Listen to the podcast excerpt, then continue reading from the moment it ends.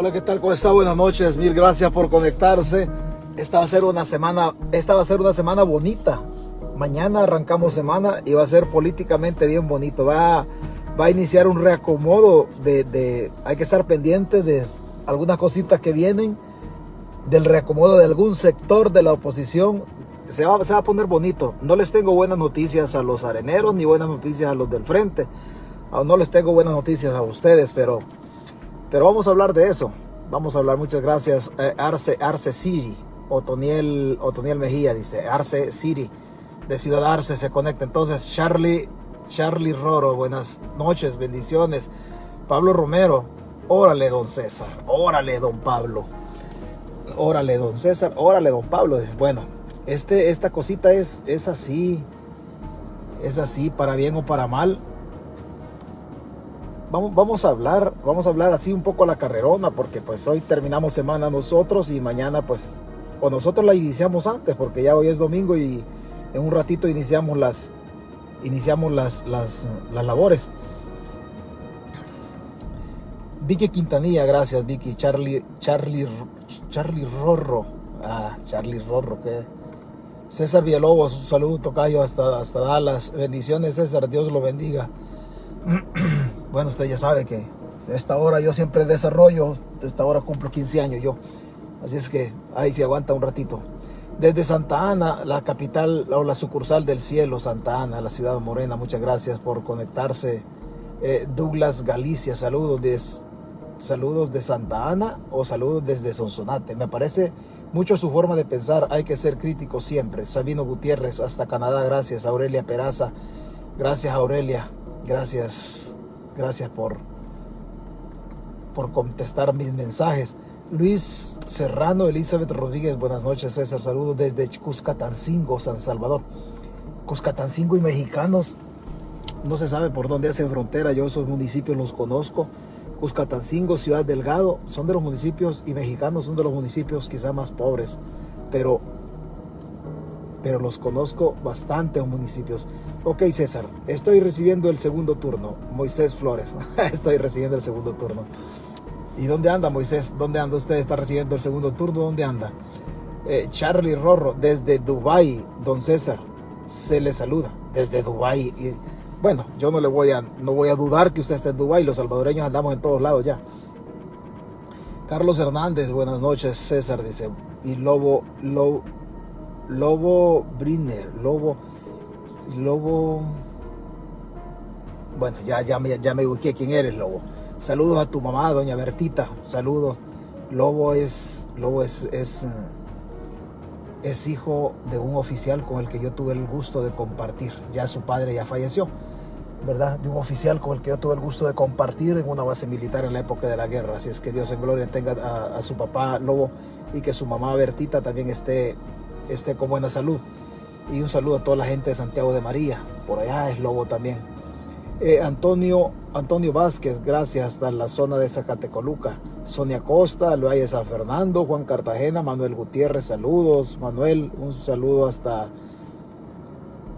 hasta Los Ángeles, Juan Cartagena. Bueno, vea, nosotros hagámoslo un poco a la carrera.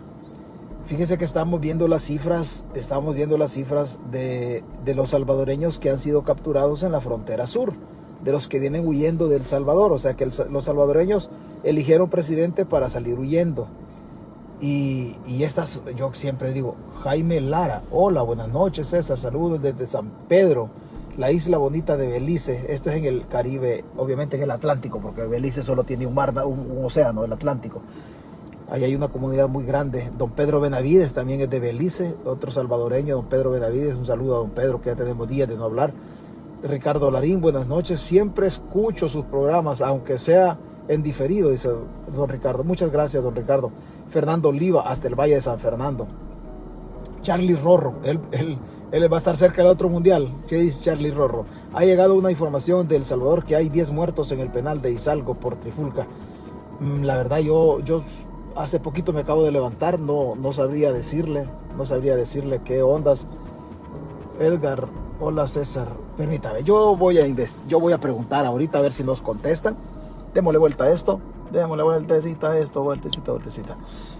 Vea, ese del penal de Izalco, yo he escuchado o leí algo. ¿Qué pasó ahí con País, César? ¿Qué pasó con País? ¿Qué pasó con País? ¿Qué es lo que yo pienso que pasó con País? Eso es lo que voy a decir de ahí para allá. No sé, déme chance. Voy a preguntar porque ya este es como segundo mensaje que me cae del, dicen del penal de Izalco, una, una trifulca.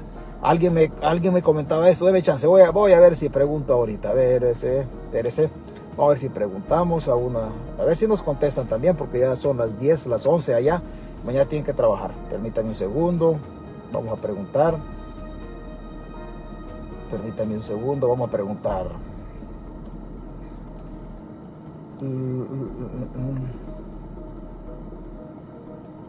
Permítame, vamos a preguntar. A ver si en el transcurso de la transmisión nos contestan. Vamos a ver si el transcurso de la transmisión nos contesta. Si está si, está despierta la persona, nos van a contestar. Y si ya se durmió, obviamente no.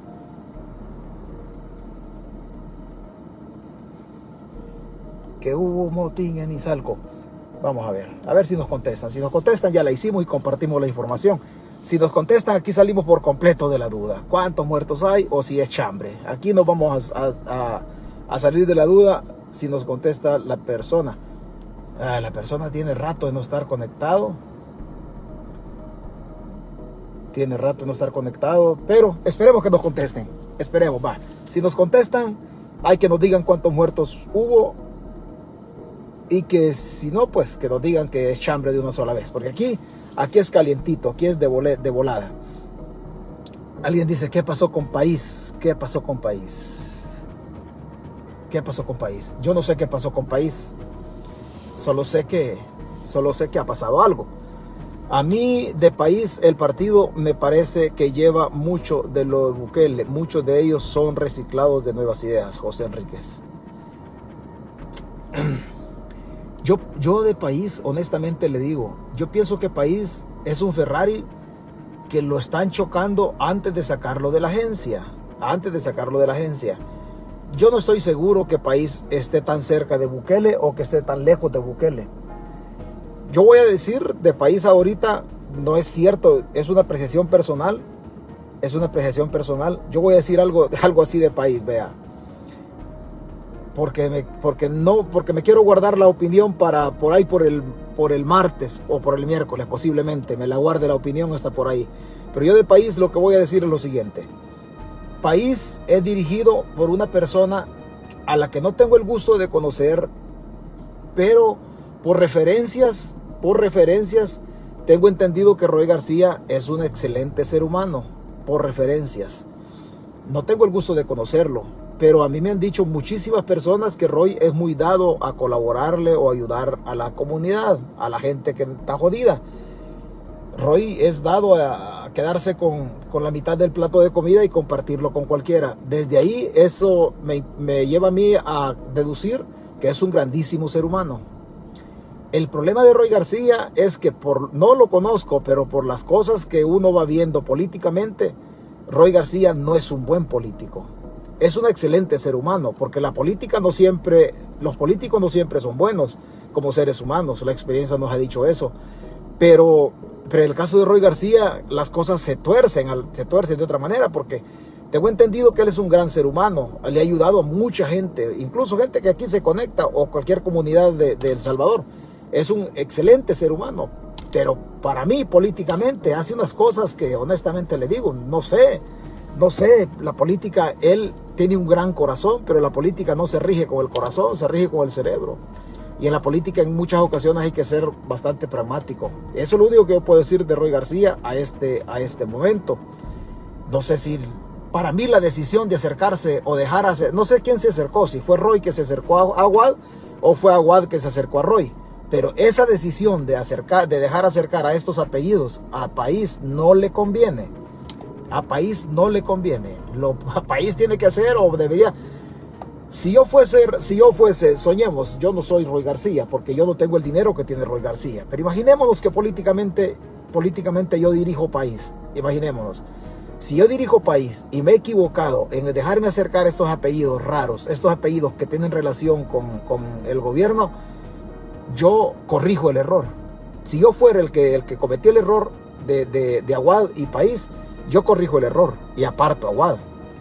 Corrigiendo el error, aparto a Wad. Porque ese vínculo no le va a traer buenos réditos a, al partido. Ese vínculo no le trae buenos réditos. De ahí que si, si Nuevas Ideas o, o los señores que están en país son personas que vienen de Nuevas Ideas, sí, sí, seguramente y sí. Así como Nuevas Ideas tienen muchos areneros o muchos del frente. Así como cualquier otro partido tiene muchos de otros partidos políticos. O sea, el hecho de que, de que alguien tenga una experiencia política, eso no lo descalifica para pertenecer a otro partido. No lo descalifica todo el mundo se, centra en el caso de Roy porque, porque el caso de Roy y el caso de Luis Reyes también yo me he centrado porque no solamente han simpatizado, no solamente votaron por ellos, sino que dieron financiamiento, pero, pero esperemos un reacomodo de la oposición y nos quedamos ahí por el jueves y por el martes. Solamente eso, eso es lo que yo, eso es lo que yo puedo decir hoy por hoy de, hoy por hoy de este de este, de este partido. Vea, no, no nos, es que la gente, ya se durmió la gente en El Salvador. Son las 10, 28, 11, 28 en El Salvador. Ya se durmió la gente en El Salvador. Esperemos que la, que la persona nos, nos, nos conteste, Dios quiera y nos conteste, ¿verdad? Para ver el caso de Izalco, si es cierto o no es cierto, porque, porque ¿qué le digo? se vamos a irnos por otro lado. A ver si ya de este está despierto. Vamos a irnos por este lado. Permítame, permítame. Vamos a irnos por este lado. Vamos a irnos por acá. Oh, oh, oh. A nosotros nos gusta el... Vamos a ver si aquí por este lado nos, nos contestan. Permítame. Permítame. ¿Qué pasó en el, en el penal de Izalco? Vamos a preguntarlo así. A ver si está despierto este otro muchacho. Dicen que hubo motín. Aquí enfrente, aquí estamos redactando. Lizalco dicen que hubo motín. Solo vamos a, corroborar nada más. Oiga, estas, estas cosas escriben raro. Dicen, si uno no corrige, tiene cuidado. Yo quise escribir, dicen que hubo motín y me aparece, Dicen que hubo motel. Imagínense cómo aparece este bola bien raro aquí, que tener cuidado. Que hubo motín y, me parece motel. Hay que corregir estas cosas. vamos a ver por este otro lado. Si aquí nos, si aquí nos, nos dicen algo que bien. Bueno, vea. En el, en el Salvador, en El Salvador, es, bien curioso. Yo me metí a los datos, a los datos del departamento a los datos de los que, del Departamento de Seguridad Interna. En Estados Unidos el año fiscal inicia el primero de octubre y termina el 30 de septiembre. En el caso de El Salvador las fechas cambian. Allá termina, eh, inicia el año fiscal el primero de enero y termina el 31 de diciembre. En Estados Unidos no, en Estados Unidos la cosa cambia. Acá inicia el año fiscal el, el primero de, de, de octubre y termina el 30 de, el 30 de septiembre. Y estos, estos datos son bien reveladores. Vea, en Estados Unidos, en Estados Unidos hasta este momento, hasta este momento, del 1 de octubre del 2021 hasta el mes de junio del 2022, han capturado a 76.122 salvadoreños. 76.122 salvadoreños que vienen huyendo de la crisis o de la calamidad en El Salvador. O sea que estas personas, el salvadoreño, inició o eligió presidente para salir huyendo, algo así viene siendo el volado. ¿Qué dice este loco? Dice, hablemos del caso, del caso de Belloso, mejor porque no aparece en tu lista. ¿Cuál Belloso no aparece en mi lista? No sé cuál Belloso no aparece. ¿Cuál Belloso no aparece en mi lista? Eh, hablemos del caso de Belloso. No sé cuál Belloso. Para empezar, lo escribe mal. Ha de ser golondrino, lo escribe con Z. Belloso es con S. Vea, hay cifras bien, bien raras. Al menos 76.122 salvadoreños que intentaban cruzar la frontera. Esta es una nota del Washington Post. Que intentaron cruzar la frontera sur con Estados Unidos fueron detenidos por la patrulla fronteriza entre octubre del 2021 y junio del 2022, según reporta un nuevo documento de la Oficina de Aduanas y Protección de Fronteras. Este documento, que recaba datos por año fiscal que comienza en octubre, muestra además que las detenciones de salvadoreños que buscan llegar de manera ilegal a los Estados Unidos ha experimentado aumentos respecto al 2019 y al 2021 y la tendencia en el 2022 es que la cantidad de detenciones aumentará de manera exponencial. El referido informe refleja también que mientras más salvadoreños son detenidos por las autoridades estadounidenses cuando buscan llegar ilegalmente a este país, las cifras de hondureños y guatemaltecos han experimentado disminuciones. O sea que los guatemaltecos y, hondureños están saliendo menos de su país y los salvadoreños salen en, en manada. Los números revelados por la Oficina de Control Fronterizo contradicen el discurso del presidente salvadoreño Nayib Bukele sobre que sus políticas de gobierno han mejorado las condiciones de vida de, sus ciudadanos. El pasado 6 de mayo, durante una conferencia de prensa posterior a una reunión privada en la Casa Presidencial salvadoreña con el, con el presidente mexicano Andrés Manuel López Obrador, Bukele dijo que no quería que los salvadoreños fueran a buscar prosperidad fuera del país, no queremos, dijo el presidente Bukele en aquella ocasión, que nuestra gente productiva y trabajadora se vaya de nuestros países buscando prosperidad afuera. Queremos que se quede aquí y para eso cada país está haciendo su labor. Pero estamos conscientes que debemos de hacer mucho más, informó el mandatario en aquella ocasión. No obstante, ese mismo mes, las autoridades estadounidenses detuvieron a 8.975 salvadoreños intentando cruzar la frontera y, un mes después, en junio, esa cantidad aumentó a 9.094 salvadoreños que de manera ilegal abandonaban su tierra buscando nuevos horizontes. De acuerdo con la estadística de esta unidad, hasta junio de este año, las autoridades de fronteras habían detenido a 13.796 salvadoreños más con relación al 2012. Incluso la cantidad de salvadoreños que han intentado migrar ha aumentado entre abril y junio, a pesar de que funcionarios salvadoreños manejan el discurso de que a raíz de la implementación del régimen de excepción, las condiciones de seguridad han mejorado en el país centroamericano.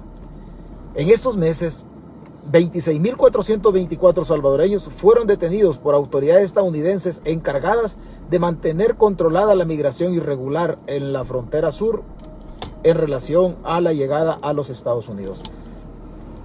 Hay datos bien curiosos. Solamente en el estado de excepción en El Salvador, en el tiempo que está el estado de excepción, en los tres meses, han, por lo menos han capturado 26.424 salvadoreños, solamente en el estado de excepción.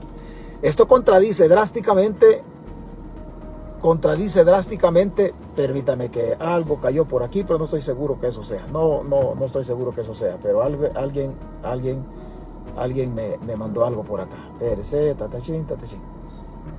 Espérese. Espérese. No, no, no, no, no, no es eso, es de una alcaldía esto. Bueno, gracias. Es de una alcaldía, alcaldía. Bueno, es de una alcaldía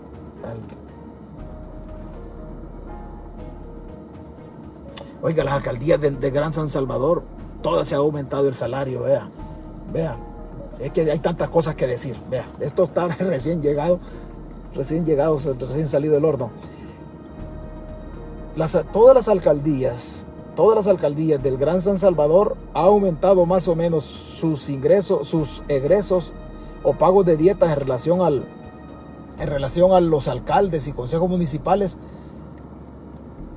la alcaldesa de Soyapango se ha aumentado mil bolitas, gastos en gasolina. Bueno, lo dejamos para mañana esto mejor, porque esto está bonito, vea. Vea. La de Apopa se ha aumentado 1500, las dietas cafeteras.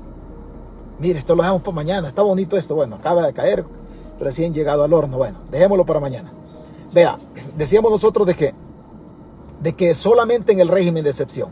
O sea que el discurso del gobierno se cae solo porque los, los norteamericanos están reportando 26.424 salvadoreños. Pero el discurso del gobierno dice de que los territorios están seguros y que El Salvador con el régimen de excepción es más próspero que antes. La pregunta es, si el país es más próspero, ¿por qué está abandonando su gente o por qué está abandonando nuestros connacionales la tierra que los vio nacer? ¿Por qué vienen para acá? O sea, ¿será que está bien el país? Usted vive en El Salvador. O sea, la mayoría de gente que se conecta a esta página vive en El Salvador. Y usted sabe si el país ha mejorado sus condiciones. Y si ha mejorado sus condiciones, ¿por qué es que la gente está abandonando el país? ¿Por qué es que, por qué es que fíjese bien, en relación a la migración del 2012, según las estadísticas del Departamento de, Control Fronterizo, ha, aumentado hay 13.796 salvadoreños más detenidos con relación al 2012. Y comparado con el, con el 19 y el 20, la cifra va creciendo exponencialmente y estamos rompiendo récord. O sea, ¿de, qué se jactan? ¿De qué nos jactamos nosotros como salvadoreños? ¿Somos la Suiza de Centroamérica o somos la Somalia de Centroamérica? Si somos las Suizas de Centroamérica, entonces el país no debiese estar expulsando a su gente. Si la prosperidad está llegando a El Salvador, tal como lo, lo dice los, oficialistas, el caso de diputados y funcionarios del gobierno, si el país está creciendo, entonces, ¿qué, sale a hacer su gente? ¿Qué sale a hacer su gente? O sea, si, si el país está bien y el régimen de excepción está llevando la seguridad a las comunidades en El Salvador y la prosperidad material está en la puerta de los hogares, y que no hay hambre en El Salvador, que no hay calamidad. ¿Por qué está saliendo tanta gente? Y hasta hoy son 76.122 salvadoreños que han detenido en la frontera sur. Los que han detenido. No estamos hablando de aquellos que han tenido la suerte, que han tenido la fortuna de cruzar la frontera y que hayan, llegado a su destino y que ya están en Estados Unidos. Eso no los cuenta la estadística. Solamente estamos hablando de las personas que se han detenido o que han detenido a su arribo a los Estados Unidos. Entonces, ¿de, qué hablamos nosotros? Hola, buenas noches. Saludos desde Chinameca, departamento de San Miguel. Saludos desde Chinameca, muchas gracias, muchas gracias. De ahí es una maestra que se conecta aquí en la página, Tinita. Tinita, Tinita es una maestra pensionada que que fue maestra de Portillo Cuadra y maestra de Félix Ulloa. Imagínense, Tinita, Tinita tenemos la suerte de, ser amigos de ella y hace rato un saludo para Tinita que está por ahí en alguna parte en el departamento de San Salvador. fue maestra de Félix Ulloa. Tinita nos, nos cuenta las, la historia de Félix Ulloa y la historia de Félix Ulloa y Portillo Cuadra. Portillo Cuadra y Félix Ulloa son primos hermanos. Portillo Cuadra, diputado de Arena y Félix Ulloa este vicepresidente de la, de la República, también fue, fue diputado. Dicen que, dicen que Félix Ulloa, casi siempre dicen los funcionarios, mire, póngame, no me, no me regale nada, póngame donde hay. Ese es el lema que manejan algunos políticos. Dicen que Félix Ulloa no dice así, sino que le agrega más.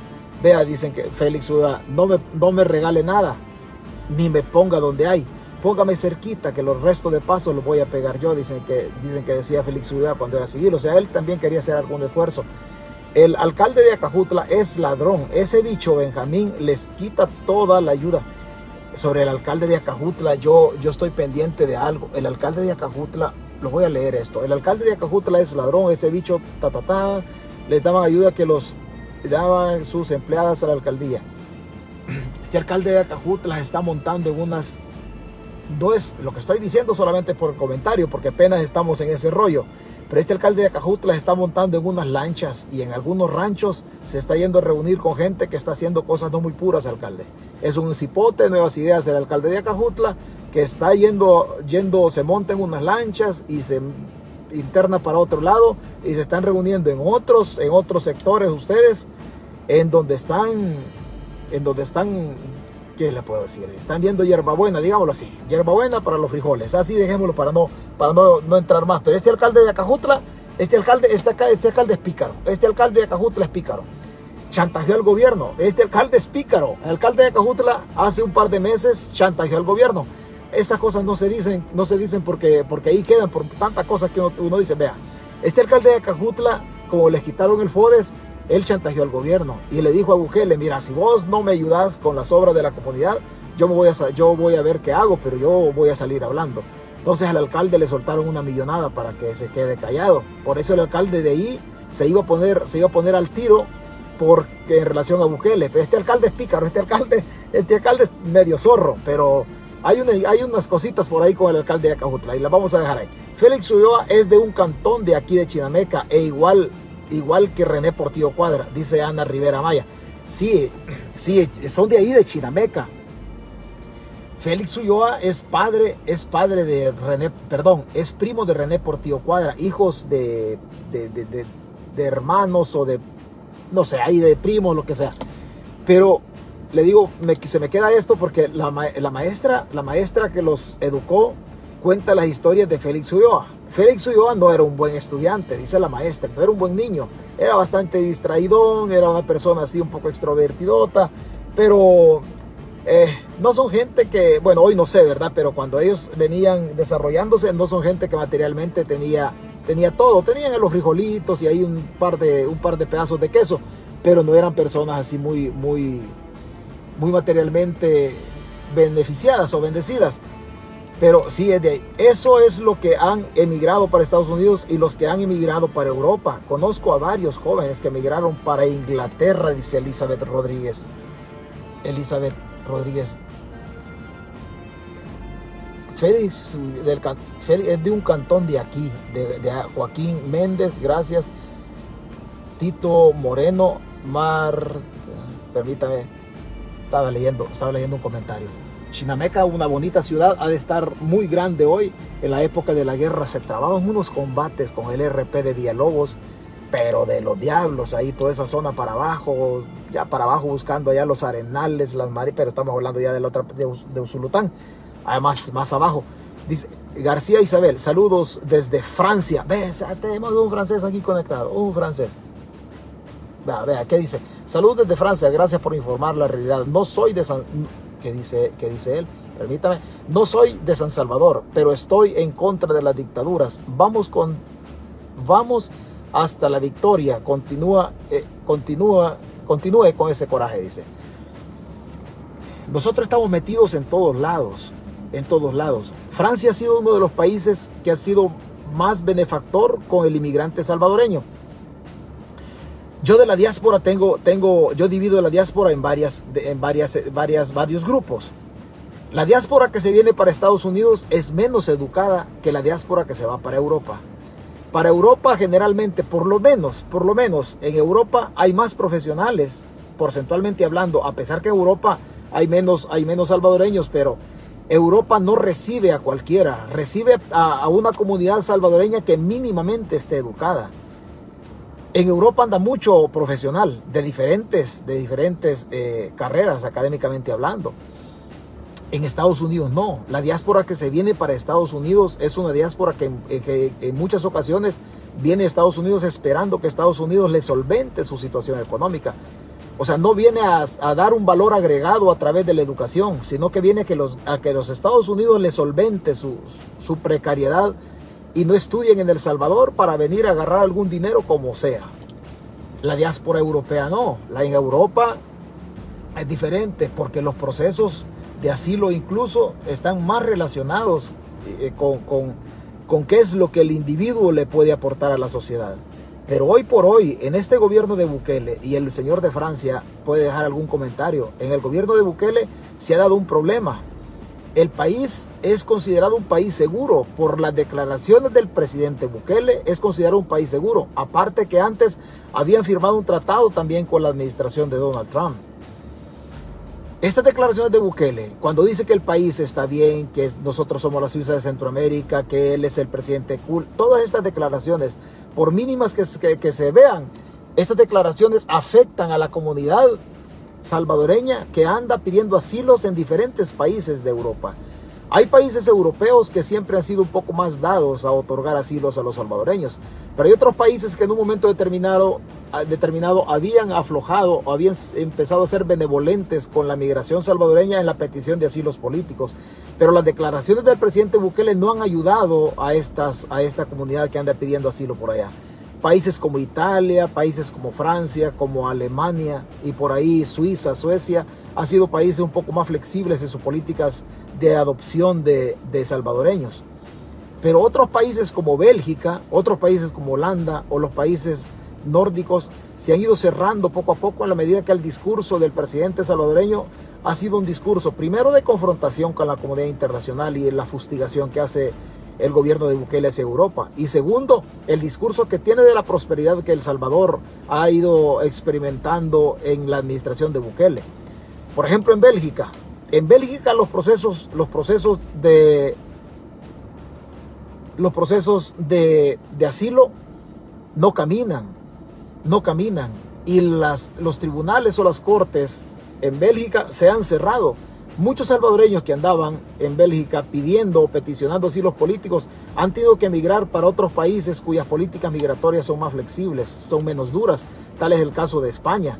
Muchos les ha tocado irse para España a raíz de la, de la dureza con la que Bélgica los ha estado tratando porque Bélgica estaba colaborando mucho con el asilo político, pero como el discurso es de prosperidad, es de país seguro y que no hay ningún problema, entonces los salvadoreños que andan por allá tienen grandísimos problemas en ese, en ese sentido. Gilberto Salinas, Ulloa se le ve la cara de Ulloa se le ve la cara de transero. Se lo voy a leer la gente. Se le ve la cara de transero. Dijo antes que era ilegal la reelección y hoy dice que está en derecho de reelegirse. Pues sí, pero es que vea, eso está como Dagoberto Gutiérrez. Dagoberto Gutiérrez dice que, dice que hay que reforestar el río Lempa porque la naturaleza y el medio ambiente. Hoy que el Bitcoin se hace a través de energía geotérmica y que viene del subsuelo, dice que él apoya el Bitcoin. Dagoberto, yo creo que Dagoberto hace la de la rocola, que depende del billete que usted le eche, así es la canción que, así las canciones, la cantidad de canciones que va, que va a tocar, me imagino yo. Pero hablando de, hablando de los asilos y todo esto, el señor de Francia que nos deje un comentario. En Francia hay una comunidad salvadoreña muy, muy extensa, como lo hay en Italia, no así en el caso de, en el caso de Alemania, cuya sociedad siempre ha sido más, muchísimo más, más, más cerradita. Pero, pero así se maneja. esto es lo que, esto es lo, lo, lo difícil de todo este tipo de cosas. 76 mil. Bueno, si El Salvador está bien, si El Salvador está bien, pues qué bien, Usted puede meterse al sitio, al sitio de, la seguridad fronteriza en Estados Unidos. Ahí están, ahí están las cifras, están las cifras por edades, están las cifras por edades. Vea, las personas, las personas entre 16 y 21 años, los jóvenes que se vienen del Salvador entre 16 y 21 años de los detenidos son el 19% de la juventud salvadoreña según, según los datos de 19 a 22, de 22 a 20, de 22 a 32 años, un rango de 10, de 10 años. De 22 a 32 años, estamos hablando del 37.9% de gente que han detenido en la frontera. Si hacemos nosotros de 19 al 37.9%, estamos hablando de más de la mitad, de más del 50%. Estamos hablando de 16 a 22 años y de 22 a 32. O sea que nosotros estamos perdiendo la fuerza de trabajo que puede ser, o estamos perdiendo la riqueza del país. Porque la vida útil de nosotros, físicamente hablando, podemos rendir hasta ahí por los 40, 45 años, dependiendo cómo nos hayamos cuidado. Por ejemplo, yo ya soy de las fuerzas básicas de la tercera edad, o sea, yo ya voy más de salida que de entrada. O sea, yo lo que pude dar físicamente, yo ya lo digo, hoy hay que hacer el dinero con el cerebro y las cosas tienen que ir cambiando. Pero estamos nosotros, más de la mitad de nuestra fuerza de trabajo, estamos expulsando, ha sido detenida que venía buscando nuevos horizontes a, a Estados Unidos. Lo curioso de todo esto es que de 16 a 22, no nos quedemos con los de 22 quedémonos que fueran de 20 años, en el entendido que hace dos años votaron por Bukele, pero que hoy ya los menores no los metamos en esto. Pero si es de 20 años, de 20 a 32, de 20 a 32 son, son 12 años de, que hay por ahí. Quiere decir que más o menos, si era el 19, más o menos ahí por el 42% de los, de los 20 a los 32, más o menos el 42% de esas edades es la gente que ha sido detenida. Lo curioso es que esta gente es la que ha votado por el presidente Bukele. O sea, si votaron por Bukele y votaron por la esperanza, por eso le digo, por eso le digo, es bien complicado. Bukele vendió esperanza del Salvador, pero la esperanza tiene que ver, tiene que ver con las promesas cumplidas. La esperanza se pierde en la medida que las promesas no se cumplen. Porque la esperanza es igual, y perdón por el simil que voy a hacer, pero eso es igual como que Juancito Juancito le dice a la María, mira María, vos me caes bien, me gustás y, yo quisiera ser tu novio. Y la María le dice, dame chance, le dice, después que yo termine los parciales de la universidad, después yo te voy a resolver. Y Juan está con la, con la esperanza de que la María le resuelva. Y después la María, pues ya terminó los parciales de la universidad. No, le dice, después voy a ir al interciclo de, de enero, espérate que pase, que pase diciembre. La María le da esperanzas a Juancito de que de que tal vez en diciembre. Y Juan, para que la Marita le afloje un poquito más su voluntad, le da regalo para diciembre. Pero la María solo lo tiene con esperanza. se va al interciclo a la María y ahí lo lleva, ahí lo lleva. Entre más materias va cursando en la universidad la María, más posibilidades hay que se gradúe. Y cuando ella va cursando más materias, Juan no va a ser del círculo de la María. Juan se va a quedar con la esperanza que la María algún día va a caer. Y María no va a caer. ¿Por qué? Porque ella va aumentando su rendimiento académico y va, aumentando su posibilidad de graduarse un día de la universidad.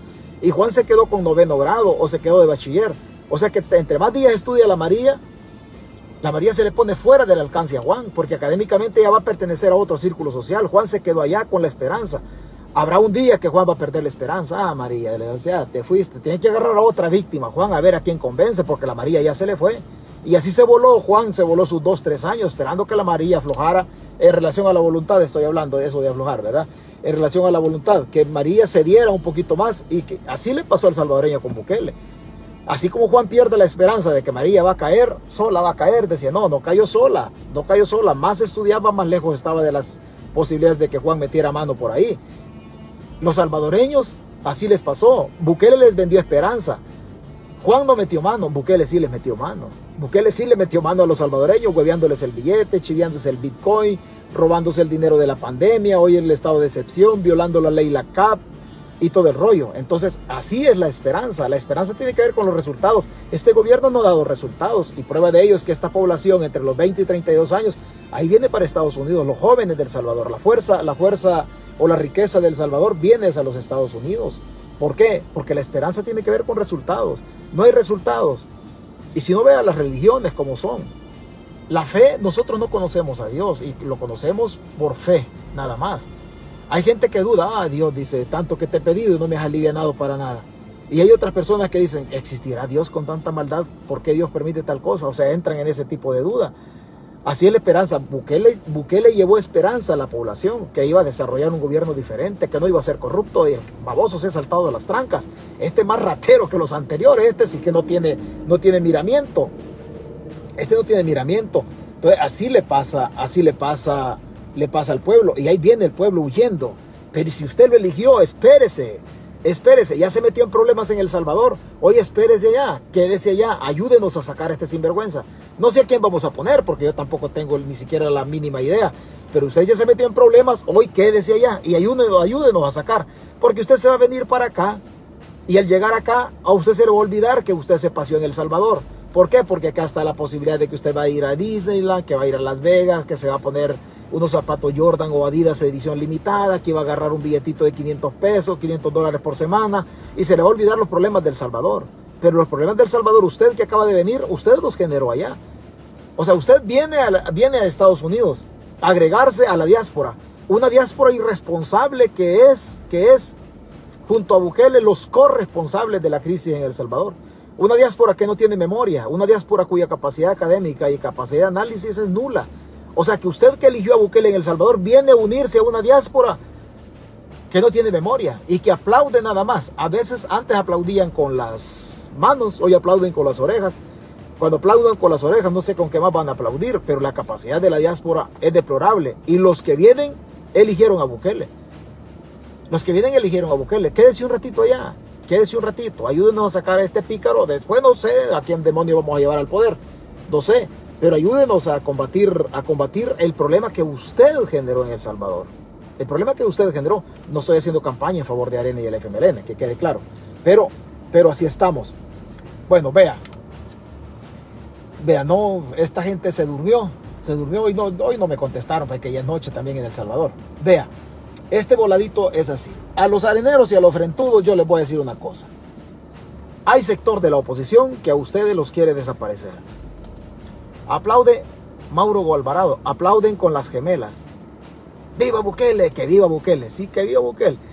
Que viva solo los... Dice, pero Bukele robó...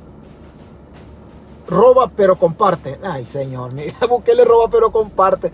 Ay, señor, yo no soy de usar esta frase, pero no joda usted con el argumento. No, me mire. Ay, señor. No, no, no diga eso, hombre. Roba, pero comparte. Bien. me pegas porque me amas. Le dice, no, ese es, no, ese es como la señora allá del cantón que dice, es que yo conocí a una señora en un cantoncito por allá, en la época que yo era guardia. El marido le pegó y nosotros fuimos a hacer procedimiento. Ahí en San Julián, Sonsonate, fue por un cantón se llama Chihuel, carretera a Santa Isabel Izhuatán.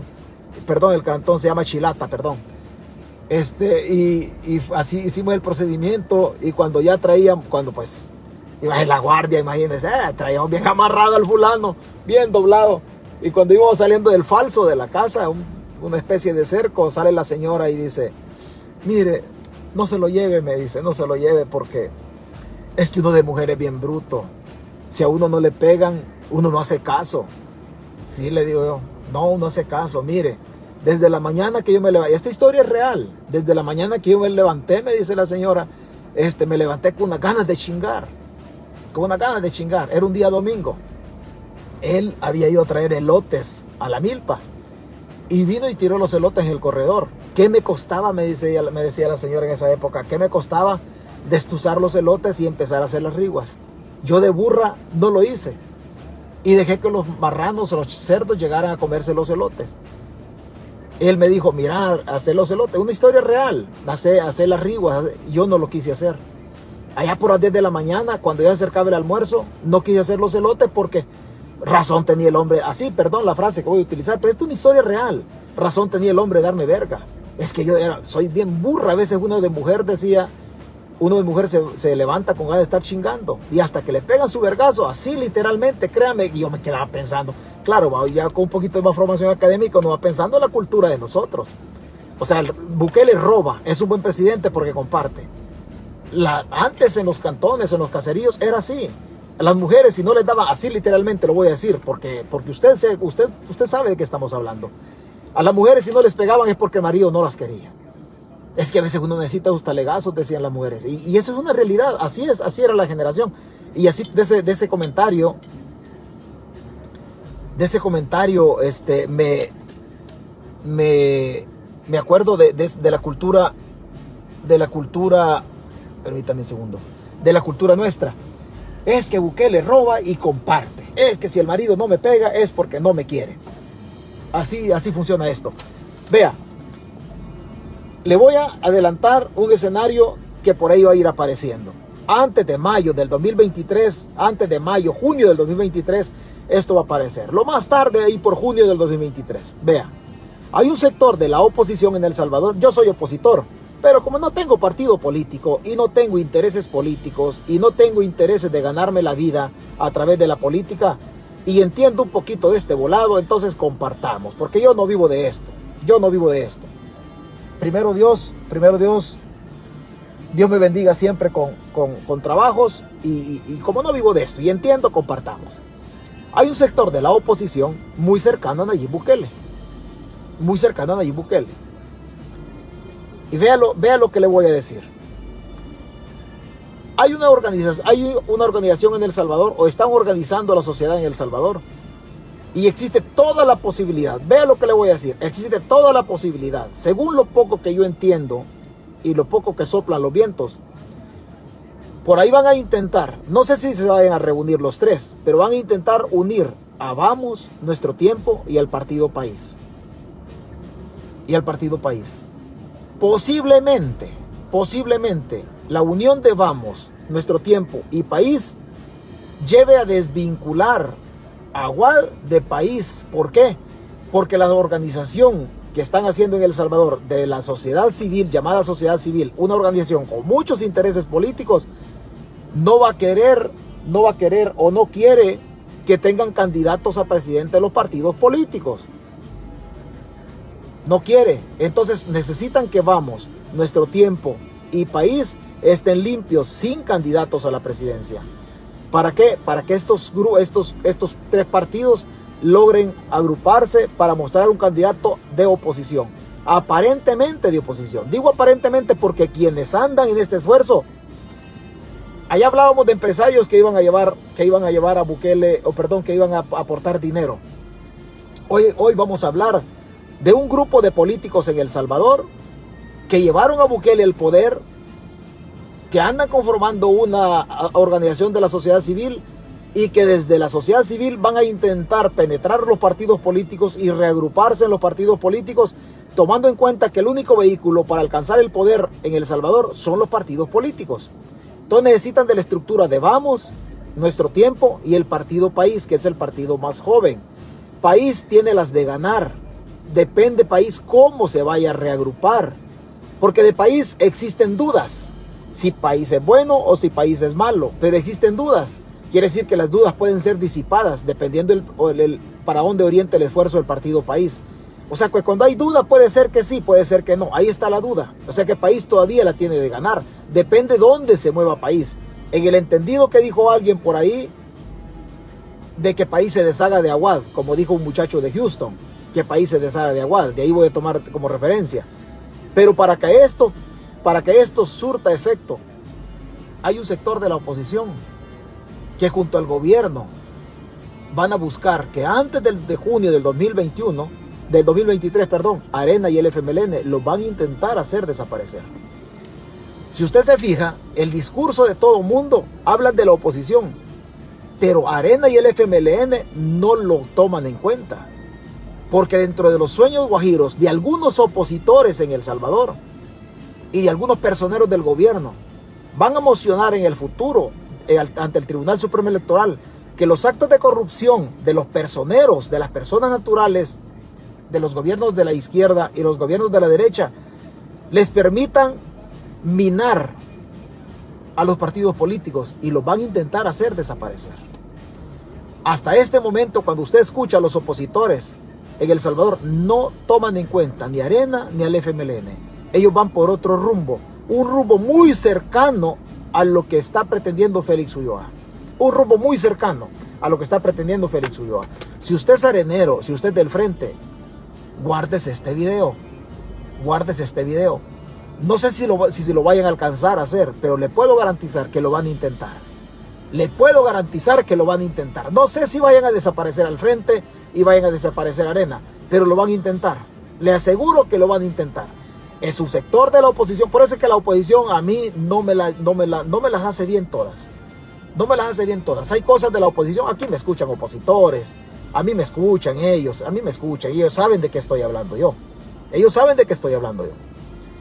No sé si lo logren. Lo que sí le garantizo que lo van a intentar. El gobierno y un sector de la oposición, de los que se llaman opositores, de los que no se llevan conmigo porque les cuento las costillas y yo no tengo necesidad de que los opositores se lleven conmigo porque yo no necesito comida de ellos, no necesito comida de ellos y hay perdón por la soberbia. Y esto me permite a mí criticarlos y sacarles las, coyundas al sol. Porque hay un sector de opositores que no son tan opositores. No son tan opositores.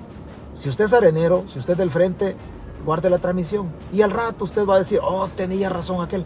Es cierto. César Fuentes y sus ingenuos seguidores, pobres ilusos, dice don Roberto Molina. Muchas gracias por lo de iluso, se le agradece se le agradece. Así es, un solo partido oficial no es democracia. Un solo partido oficial no es democracia. Vea, no es que sea un solo partido oficial. No es que sea un solo partido oficial. No, Bukele puede intentar disimular la dictadura de partido único. ¿Cómo la puede disimular Nayib Bukele? Montemos un escenario así nosotros a la carrera. La dictadura de partido único se puede, se puede disimular. ¿Cómo? Teniendo aliados incondicionales al gobierno. la existencia del PCN, existencia del PDC, la existencia de Gana, la existencia del CD, son partidos que delegitiman el hecho de la dictadura de partido único. ¿Por qué? Porque son partidos que ahí están, que responden a los intereses del presidente, sí, sí, pero no sería, no sería una dictadura abierta de partido único, porque tiene más, tiene más, más opositores. En el caso, imagínese usted, que Nayib Bukele vaya a la, reelección y para que tenga contendientes el PDC y el PCN renuncien al apoyo de Nayib Bukele como compadre hablado y presenten sus candidatos aparte eh, para hacerle contraposición al candidato oficialista, en este caso Nayib Bukele, y la oposición también presente, la, la que se llama oposición, que no son tan opositores, presenten allá, allá atrás otro candidato, serían tres candidatos. Esto delegitima y le quita naturaleza a la dictadura de partido único porque Nayib Bukele tuviese contendientes, aunque no tuvieran oportunidad, ninguna oportunidad de ganar, solo de legitimar el arribo de, el arribo de Bukele al poder o la, la reelección de Bukele, que Bukele se agarre de las uñas solo para legitimar el acto de Bukele de quedarse ahí. Este acto también se puede dar. Vamos a quedarnos en el, en el momento determinado, nos vamos a quedar con pocas opciones. La oposición no le va a ganar la, la, la presidencia Bukele. La oposición no le va a ganar la presidencia Bukele. Y se lo puedo afirmar donde usted quiera. No le va a ganar la presidencia Bukele. Los opositores no le van a ganar la presidencia. Muchos opositores están bailando la canción desde allí Bukele. La musiquita bajo de agua se le están bailando. Los opositores le puedo garantizar, no le ganan la elección a Nayib Bukele. Y no es que no se la ganen porque el pueblo lo apoye netamente a Nayib Bukele. No sino porque hay opositores que se acostumbraron a vivir de la política y que si no andan en los set de entrevistas hablando cualquier tontera, ellos no viven. Hay opositores que se acostumbraron a vivir de la política y tienen que andar con su verborrea o su relato político mal estructurado, vendiendo esperanza de una oposición que no existe. Una oposición que no existe. Los mismos que andan en la oposición son los mismos que llevaron a Bukele al poder. O sea, ¿cómo que tres años después van a venir a decir que ya se arrepintieron? Y si no, muéstreme usted un solo candidato. Muéstreme usted como opositor un solo candidato y se va a dar cuenta que no tenemos, no hay candidato de la oposición. No hay candidato. Cada opositor se va plegando a sus intereses. Oh, que yo soy esto, que yo soy lo otro. La verdad, no hay oposición, señores. No hay oposición, hay intereses. Hasta hoy vuelvo a decir, a pesar de que el FMLN tiene estructura territorial, pequeña si se quiere, a pesar de que Arena tiene estructura territorial, pequeña si se quiere porque han quedado golpeados, pero los opositores no mencionan a Arena ni el FMLN. Esos partidos van a buscar que desaparezcan. Van a buscar que desaparezcan. Y guarde, guarde el video. No sé si lo vayan a lograr, pero lo van a intentar. Eso sí se lo garantizo que lo van a intentar. Porque los sueños, el, lo que une a la oposición y al gobierno, es que tanto el gobierno como los opositores quieren que Arena y el Frente desaparezca. Quieren que Arena y el Frente desaparezca. Hasta ahí. Dice, ¿tú eres del FMLN o de Arena? No, yo no soy del FMLN y no soy de Arena. No, no, no, no. Pero yo le debo guardar respeto porque soy un demócrata y me encanta me encanta la participación plural de, los, de la sociedad. Yo no soy de Arena ni del FMLN, yo soy, yo soy libertario. O sea, yo no, yo no tengo ideología política en El Salvador, no tengo ideología, tengo filosofía política, yo no tengo ideología. Pero como yo no busco un hueso, pero como yo no busco una diputación, yo no busco nada y algo entiendo de este volado en El Salvador, por eso es que yo hablo de esta manera. Porque a mí, ni Roy García me ha regalado un plato de comida, ni Ronald Umaña me ha regalado un plato de comida, ni Enrique, ni, el doctor Amaya me ha regalado un plato de comida, ni Portillo Cuadra, nadie me ha regalado un plato de comida. Lejos de eso, el sistema en El Salvador, en los gobiernos de Arena y los gobiernos del Frente, me robaron algunas cositas en sus actos de corrupción. Por eso es que yo le hablo así, sin tapujos, porque gracias a Dios no dependo de que ellos me den de comer.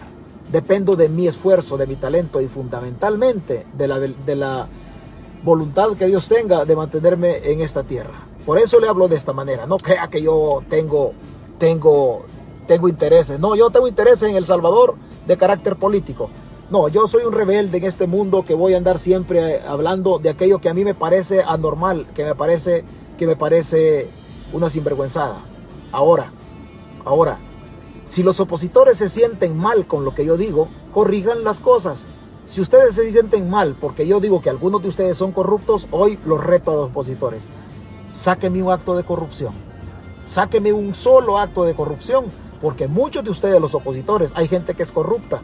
Y que César Fuentes, llegada a la campaña para ir desnudando a los opositores que son corruptos, vamos a ir arreciando nombre por nombre de quienes se presenten a candidatos. Vamos a ir arreciando nombre por nombre de los que se presenten a candidatos de lo que César Fuentes les conoce. Y si César Fuentes les conoce actos de corrupción, yo los voy a ventilar. Si no se los conozco, yo no lo voy a inventar. Yo no lo voy a inventar. Pero hay muchos opositores que han tenido vínculo con el pasado político, que han estado vinculados a la derecha corrupta en El Salvador, en la Asamblea Legislativa, que han, se han visto involucrados en, la reforma de pensiones, en la interpelación de Roberto Orellana Mía, muchos políticos. Hay otros que andan en la oposición, que sus campañas, cuando fueron de ellos, pertenecieron a nuevas ideas, sus campañas fueron financiadas por narcotráfico en Oriente. Y hay otros, hay, hay muchos opositores que no están tan pulcros. Hay otros que sí, hay otros que sí. Hablando de opositores que se organizan en partidos políticos. Después el gobierno va a meter las manos en otros que se van a declarar diputados independientes, a candidatos independientes, van a participar así, pero van a responder a los intereses del gobierno. A ellos también les vamos a volar desde esta página. ¿Por qué? porque yo no tengo necesidad de la política para ganarme la vida. Me gusta la política, claro que me gusta. Me gusta ser rebelde, me gusta, me gusta hablar de las cosas que yo conozco. Y si yo conozco un corrupto en El Salvador y quiere llegar al poder, que llegue, está bien que la gente vote, pero yo no voy a dejar de ventilarle sus actos de corrupción. Los opositores en El Salvador y el gobierno, entre ambos, van a buscar la desaparición de Arena y la desaparición del FMLN. Yo no soy de izquierda y nunca voy a ser de izquierda. Pero el hecho que yo no quiera, yo no sea de izquierda, no me permite a mí en ningún momento guardar silencio ante estos adefesios y estos, estas cosas de sicariato en contra de la democracia la participación plural de todos los sectores ideológicamente hablando en El Salvador, la participación plural de todos los sectores que piensan diferente pero que están aglutinados tanto en Arena y el FMLN, son importantes para la democracia. El problema es que estos sectores que quieren hacer desaparecer estos, estos, a estos partidos políticos lo hacen con intereses y están siguiendo la misma bachata del presidente de la República. Dice, políticos honestos en El Salvador son pocos. Sí, la verdad sí son pocos, pero hay. Yo le aseguro que hay. Yo sí le aseguro que la izquierda, le aseguro que la derecha, le aseguro que los opositores. En la oposición también hay políticos honestos. No todos son corruptos. No todos son corruptos. No, no crea. No crea. Nosotros es cuestión de tiempo. Es cuestión de tiempo. Vamos a, vamos a, vamos a mutar. Vamos a emigrar de acá. Vamos a irnos de acá de, este, de, esta, de esta plataforma. Hay gente con la que yo compartido algunas cositas en privado, algunas cositas de proyectos que se vienen y, vamos, vamos a trascender, vamos a trascender nosotros. De aquí, de esta plataforma, no vamos a ir. Ya hace rato que vengo yo con esto, pero, pero tiempo desgraciadamente no me queda. Pero de esta plataforma nos vamos a ir y vamos a ir a, a, otra plataforma. Nos vamos a ir a otro lado y vamos a ir, vamos a ir estructurando cosas diferentes. Que quede claro, esta página solo la administra César Fuentes y el único responsable de lo que aquí se dice es César Fuentes. No hay otro responsable. Si algún opositor se molesta conmigo, venga y aclare conceptos. Aclare conceptos. Si yo algún opositor lo menciono en la página, usted tiene la oportunidad como opositor de venir acá y, aclarar conmigo por qué es que yo digo tal cosa y yo la obligación de probarle por qué es que yo lo estoy acusando de corrupto cuando en su momento se presente. ¿No cree usted que, que si yo digo, oh, es que fulano de tal aspira a ser diputado y yo le sé acto de corrupción, usted puede venir acá también Usted me dice por qué no, usted por qué considera que no es corrupto y yo le pruebo por qué yo voy a, por qué yo digo que es corrupto. A muchos les tengo pruebas, a muchos, y las vamos a dejar para la campaña. Las vamos a dejar para la campaña. Si un opositor yo lo menciono que es corrupto y él dice y él quiere venir a la página a decir que no es, yo le doy chance. Él me dice que no es y yo le pruebo, le muestro pruebas del por qué estoy diciendo de sus actos de corrupción. A muchos opositores yo les tengo la cola pateada. Y por esta página no va a pasar un taco así. ¿Por qué? Yo no soy de izquierda ni del FMLN ni tampoco soy golondrino. Tengo la libertad suficiente y me quiero mantener así, libre de decir las cosas y llevarme de encuentro a cualquier tacuacín. ¿Por qué? Porque El Salvador tiene seres humanos honestos.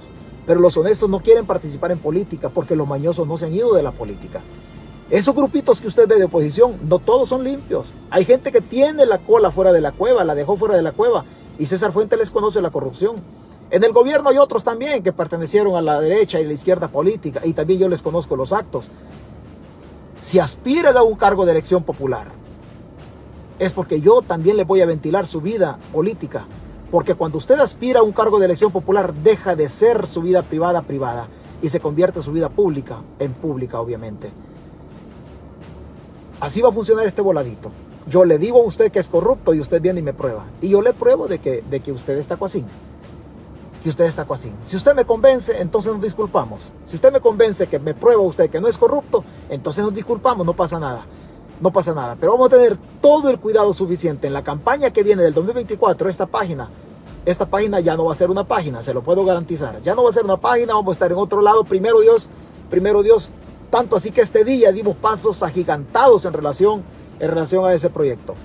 Esta ya no va a ser una página, nos vamos a convertir en otra cosa.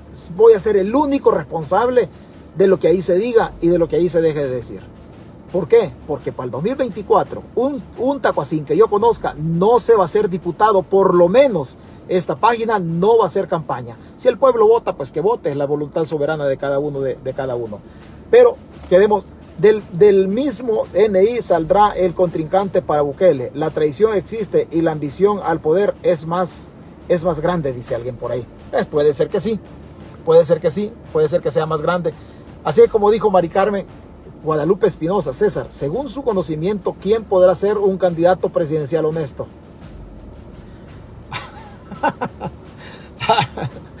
Oiga, no hay.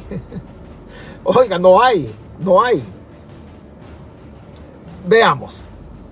Digo, así honesto, potencialmente honesto. Que tenga arrastre, que tenga aceptación, que ya haya tenido cámaras, que tenga presencia mediática, que tenga experiencia política, que conozca los pasillos de la política en El Salvador. No hay, no hay. Con esas características o cualidades no hay. No tiene experiencia política, no conoce los pasillos, quizás las élites económicas no, no acepten a esta persona y todo lo demás. Y que, y que como no tiene, esa sea una ventaja. Y soy sincero en decirle, yo no tengo el privilegio de conocerla y quizás tampoco quiere decir que por esto yo la quiero conocer, no. Pero solo se me viene a la mente por ahí tal vez Claudia Ortiz. Digo tal vez, depende de quién se haga rodear Claudia Ortiz.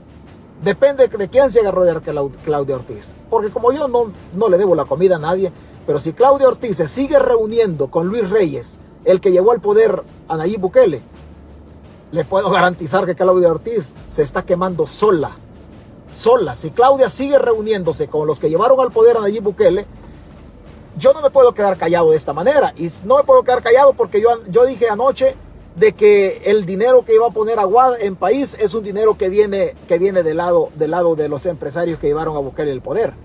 Y no puedo quedarme callado porque Claudia Ortiz se reúne, está muy cerca de Luis Reyes, el otro que llevó al poder y financiaron la campaña de Nayib Bukele. Entonces Claudia Ortiz es una gallinita, es una pollita en la política.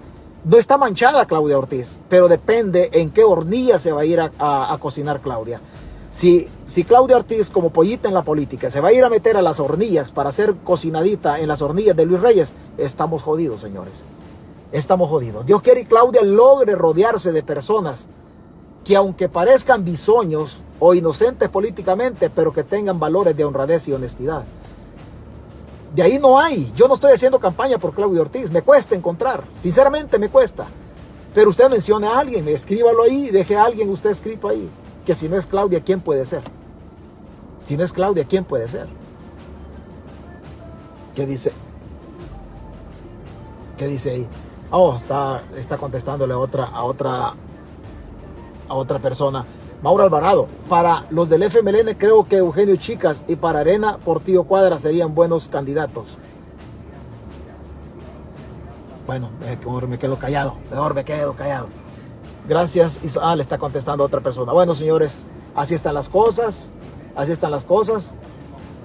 No se vaya a molestar si de aquí a un, tiempecito sacamos esta transmisión y decimos qué pasó con Arena, qué pasó con el FMLN cuáles son las intenciones del gobierno, porque los opositores no son tan opositores, algunos no son tan opositores, ¿verdad? Sobre todo los compadres de Félix Ulloa. Así es que cuídense, que Dios lo bendiga. Anabel Kilmar de la Rosa, Anabel Belloso. De Paul Monroy dice qué opina y el Partido Independiente. Vea, de Paul Monroy, ¿qué opino? No, no conozco Paul Monroy, sinceramente. En persona no lo conozco.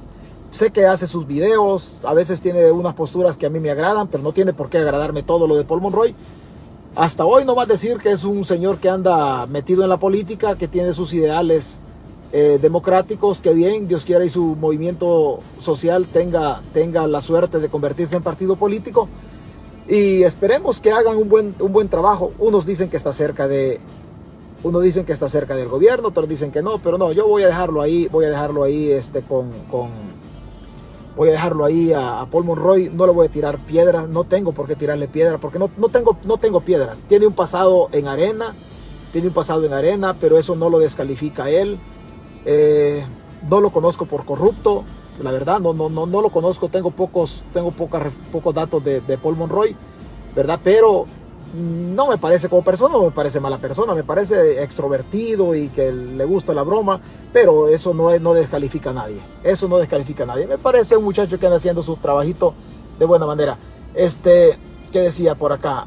Vila, Vila Perdomo, Aguad está, está corrido de país porque nunca vio los millones. ¿Qué dice Vila Perdomo? Aguad está corrido de país porque nunca vio los millones nunca vio los millones Roy. Mire, Yo no tengo por qué defender, yo no tengo por qué defender absolutamente a nadie. Nunca vio los millones Roy. No sé si Roy anda buscando millones de dólares, no sé, no sé. Tengo entendido que Roy no le pide la comida, no le pide la, no le pide a nadie para comer. Tengo entendido que el señor tiene su refrigeradora llena de comida. Y por eso es que yo digo que Roy actúa como ser humano en la política, no, actúa como, actúa como una persona que no usa el cerebro, no usa el cerebro, lo hace con el corazón.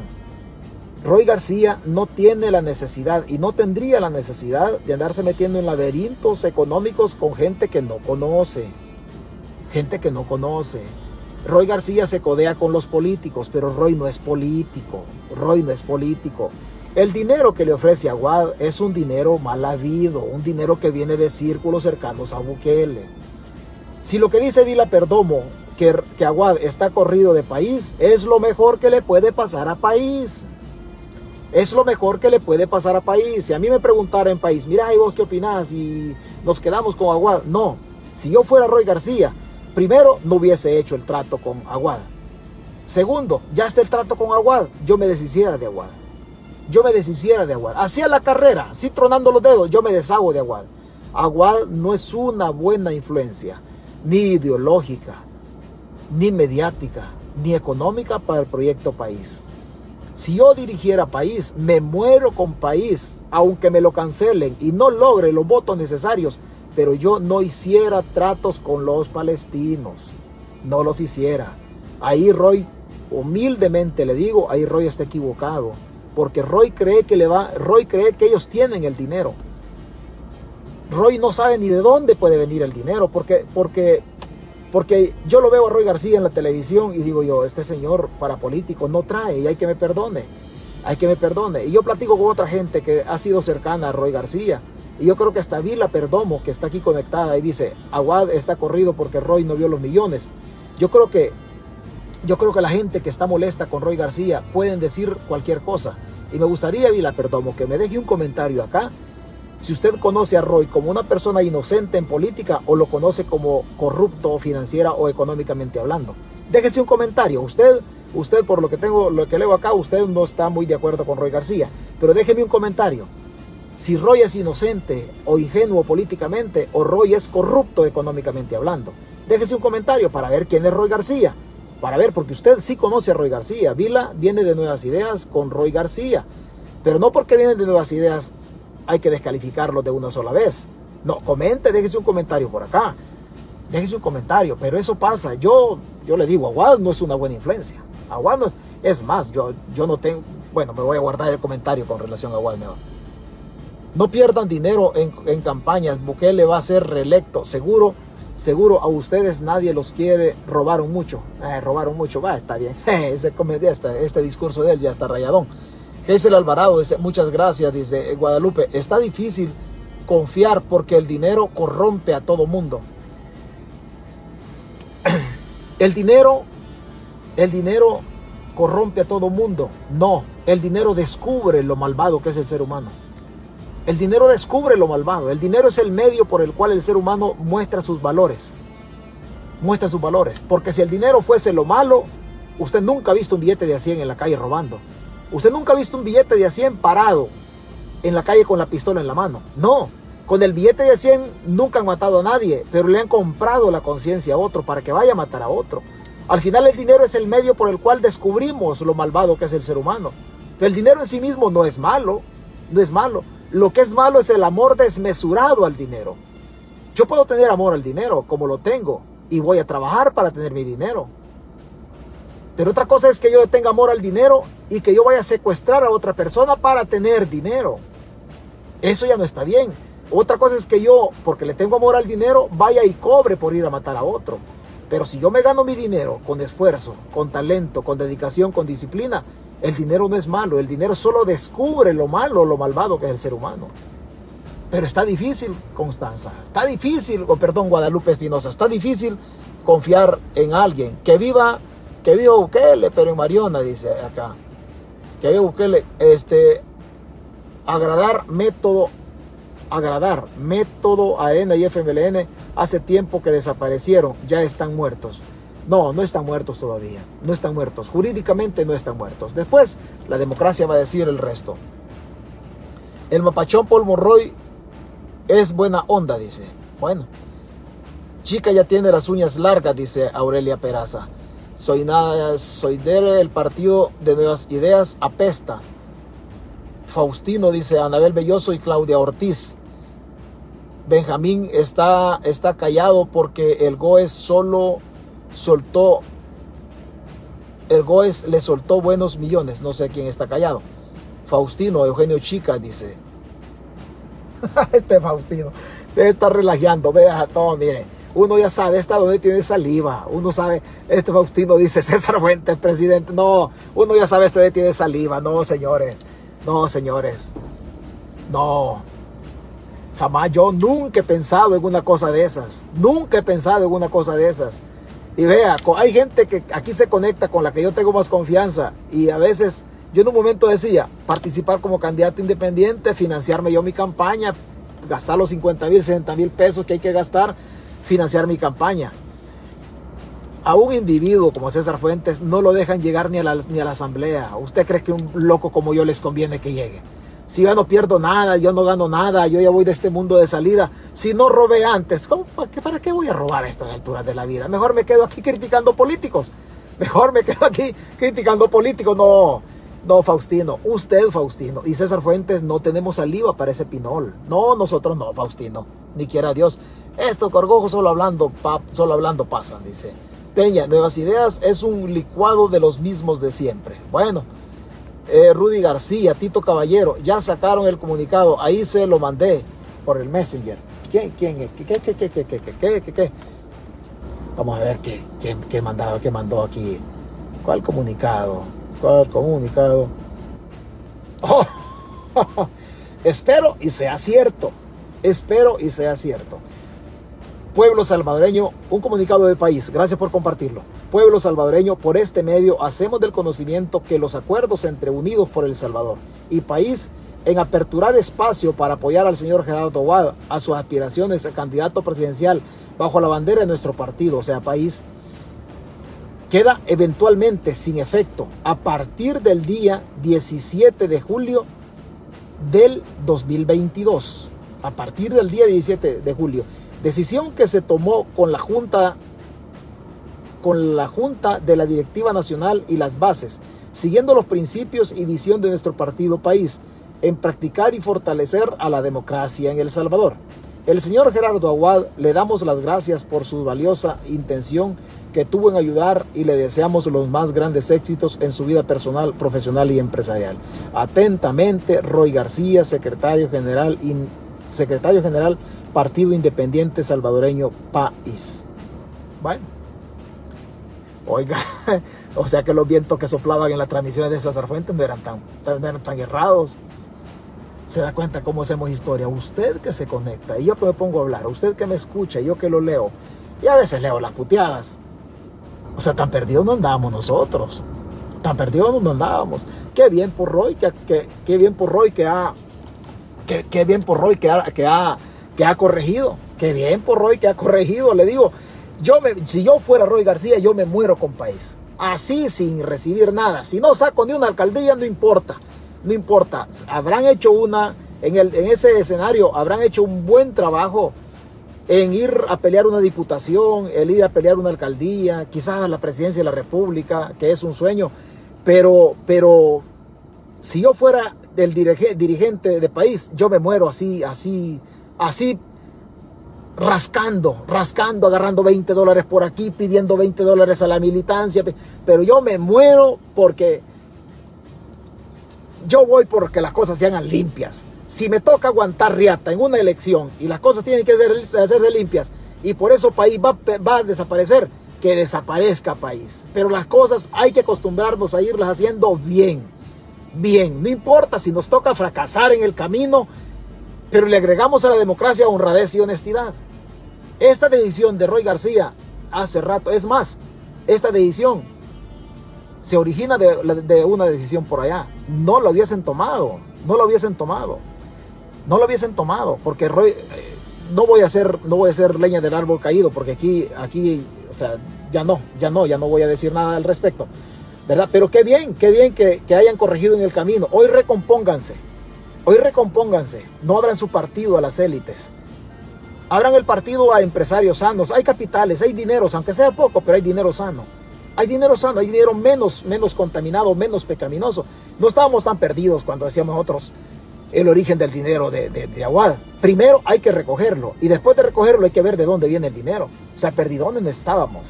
Bueno, de todas maneras, todas maneras, gracias, gracias por, gracias por, por, compartirlo.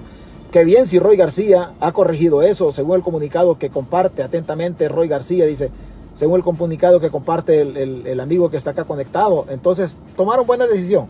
¿Y cuándo va, va a ir a traer a Bukele todos, todos estos ambiciosos porque no se unieron en un solo candidato. Más pareciera que le están haciendo un favor, un favor a Bukele, dice, dice, dice Tony, dice Tony, Tony Cárcamo.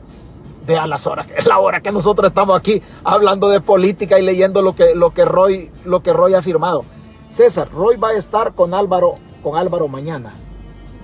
Bueno, está bien que esté con Álvaro, felicidades, excelente excelente que esté con Álvaro Méndez, ¿no? Está bien. Magnífico. Dios quiera y le hagan las preguntas que tienen que, que, tienen que hacerse. Roy tiene que, tiene que replantearse. Qué bien que, esté con Álvaro. Excelente. Qué bueno que se avivó Roy. Lo mismo digo yo. Lo mismo digo yo. Qué bueno que se avivó Roy. Así digo yo también. Qué bueno que se avivó Roy. Dice, dice, en Italia ya activaron a la foca de Paul la marioneta de Wendy, de Paul. Por eso van a hacer esos eventos mm, en Italia. No, ¿Qué dice? Ah, Marta Peinado. Marta Peinado. ¿Usted qué sabe de esto, Marta? Marta, le hago una llamada, Marta Peinado.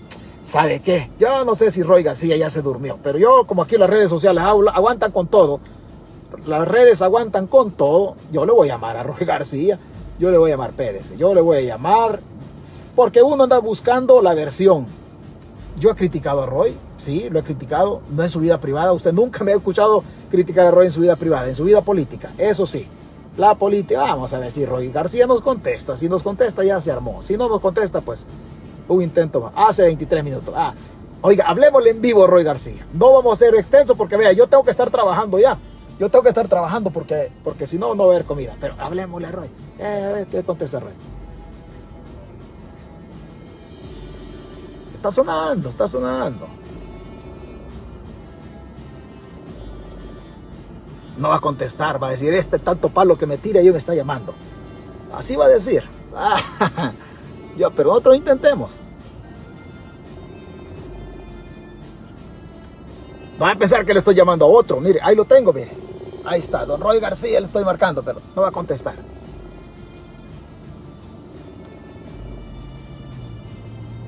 No, no va a contestar. Marta Peinado está conectada aquí. Háblele, Roy, dígale que conteste, dígale. Esta es una buena decisión. Ya, ah, ya le envié la, respuesta. Ya le envié la respuesta de Aguad. Ya me envió la respuesta de Aguad. Vamos a ver qué, qué, dijo Aguad. Vamos a ver qué dijo Aguad. Oiga, hay que ir a trabajar. Hay que ir a trabajar. Vea, ya.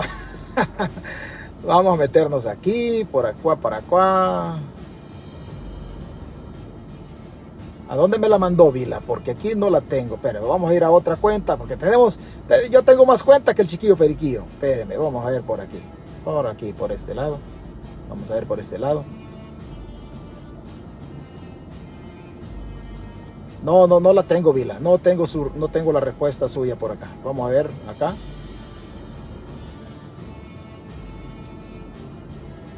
No, Vila, no, no, no, no tengo la respuesta suya, Vila.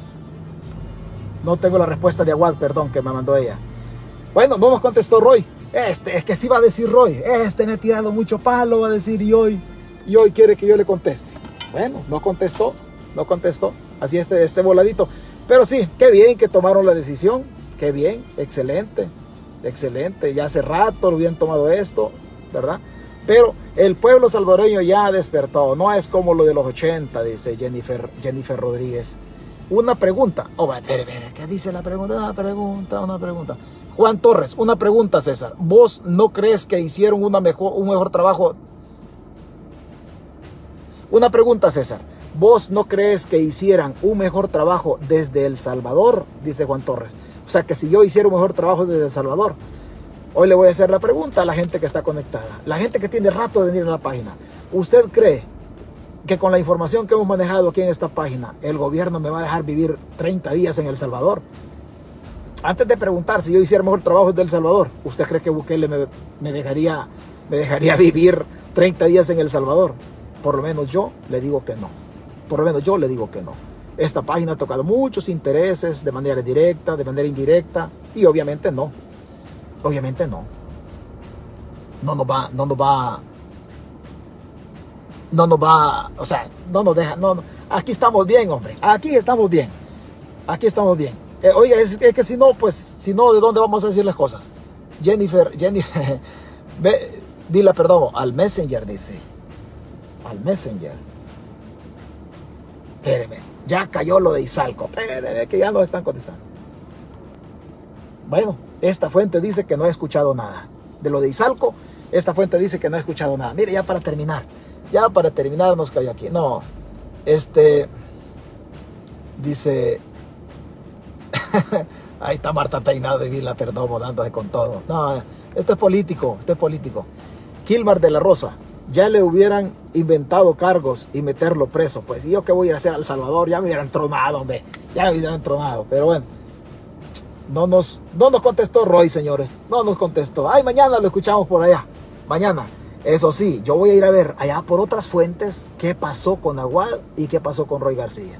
O sea, que perdidos no andamos. Vamos a ir a tocar otros rincones nosotros. Esto es lo que a mí me da vida, mire. Esto me da vida. Mantener el cerebro ocupado, que el cerebro ande pariendo ideas. Esto es lo que a mí me da vida. Por eso vengo aquí. Yo no vengo con interés que usted me dé de comer o interés de que me hagan diputado. No, esto me da vida. El único ratito de esparcimiento que tengo yo es este rato que estoy acá con ustedes, porque a mí me encanta lo que hago. Créame que a mí me encanta esto que hago. Hicimos transmisiones en relación al dinero de Aguad. País se dio cuenta de que estaban cometiendo un error y aquí lo mencionamos en esta transmisión. Hoy, hoy reconocen que se equivocaron. Hoy reorienten su rumbo político. Denle otra reorientación. Busquen otro horizonte político. Y si país les toca desaparecer porque no tienen dinero, vaya, desaparezcan. Pero no se vendan a los vaivenes o los placeres de las élites corruptas en El Salvador. Algún empresario con dinero sano, algún empresario con dinero, con poco dinero, pero con dinero sano, primero Dios los va a buscar. Pero tengan el tacto suficiente de agarrar un dinero limpio. Y reitero, si les toca fracasar o les toca desaparecer en el intento, no han fracasado, solo han acumulado una experiencia más, pero se habrán muerto y habrán aportado, digo se habrán muerto políticamente, y habrán aportado a la democracia en El Salvador honradez y honestidad. Los partidos políticos no deben ser cuna o guarida de corruptos, no deben ser, y el dinero que llega a los partidos políticos debe ser dinero limpio, porque la democracia debe ser sagrada y debe cuidarse como se cuida la vida misma. La vida del ser humano se cuida, la vida de una república es la democracia. Hoy la democracia está en cuidados intensivos, también la república está en cuidados intensivos. Hoy nos podemos encaminar nosotros a una dictadura y eso va a hacer desaparecer la república. Si desaparece la república, desaparece la democracia. Desaparece la democracia, desaparece la libertad de expresión. La libertad de expresión y la democracia coexisten entre sí. Entonces mejor desaparezcamos como partidos políticos, pero hagamos las cosas bien. Se trata de hacer las cosas bien, no se trata de otra cosa. Reitero, los opositores, si tienen algún, algún acto de corrupción mío, vengan, díganmelo y pruébenmelo. Pruébenmelo. Así vamos a hacer las cosas de mejor manera para reorientar el esfuerzo del país y dejarle a las generaciones que vienen un país que intente hacer las cosas de mejor, de mejor manera como ya le tiré garrote antes a Roy García, hoy debo también tirarle, tirarle felicidades Roy por la decisión que ha tomado. Dios quiera las decisiones del futuro también sean más pensadas y no vaya a meter las patas como las metió con Aguad. Si ya le tiré garrote, hoy lo felicito por la decisión, por la decisión que ha tomado. Los partidos, reitero, país, vayan, muéranse ustedes solos. Muéranse ustedes con lo poquito que, que colecten si ustedes así se formaron, poniendo 40 pesos uno, 60 el otro, 50 aquí. Y aquí hay gente de país como Marta Peinado, se han bolseado ustedes. Aguad no fue a recoger firmas con ustedes. Entonces vayan a la contienda electoral, participen, hagan, de esto una fiesta cívica desde la honradez y desde la honestidad. No se junten con corruptos. No se junten con corruptos. Cuídense. Dios los bendiga. Dice, a la Virga vamos a llevar de presidente. Marta Peinado, aquí está. Águila no, águila no caza mosca. No hay... Oh, Vila está con Marta. No estoy discutiendo con nadie. Bueno, las discusiones políticas son bonitas, ¿verdad? Pero ya los pleitos personales, ya ahí sí definitivamente no. Un saludo para, para el coronel Reyes en Canadá, para la familia del coronel Majano también que nos escucha en Canadá, para, el coronel Jorge González que también anda en, California, en, Los Ángeles me parece. Mire, yo ni tengo tiempo, el coronel hoy me llamó y el niño estaba dormido. Ahí, coronel González, si me escucha, ahí mañana yo le echo una llamada porque cuando usted me llamó, el niño estaba dormido y hasta en el carro me había quedado dormido. Así es que gracias por conectarse, que Dios los bendiga. César, lo siento, pero ese señor no me causa confianza. No creo que la solución, dice Rafael Castellano. Si usted, ¿para qué quiere a Roy con confianza? Si usted no se va a casar con él, escuche las propuestas. ¿Y para qué quiere? Roy no le, ¿para qué quiere que usted y Roy le, que le caiga bien? Escucha las propuestas y después de escucharlo dice algo. Pero usted, ¿para qué quiere a Roy usted que le caiga bien? Usted no se va a casar con él. Se va a casar con el proyecto político, no con Roy García. Yo no tengo nada personal con Roy. Yo le tiro garrote a los políticos. Yo le he tirado garrote a Roy. Hoy lo felicito por la decisión, Roy. Cuídese, que Dios lo bendiga y nos escuchamos otro día. Mari Carmen, ¿cuántos hay? Oiga, a estas alturas de la noche, las 12 de la noche casi para mí, la una en El Salvador, y nosotros con 294 conectados. Estamos medio locos, ¿verdad? Estamos medio locos. Vaya mañana, escucha a Roy García con Álvaro Méndez, van a estar ahí. Algunas cositas, ya las escucho acá. Dios le bendiga, buenos días. ¡Viva Bukele! ¡Que viva Bukele, Danceli García! Muchas gracias. Bendiciones.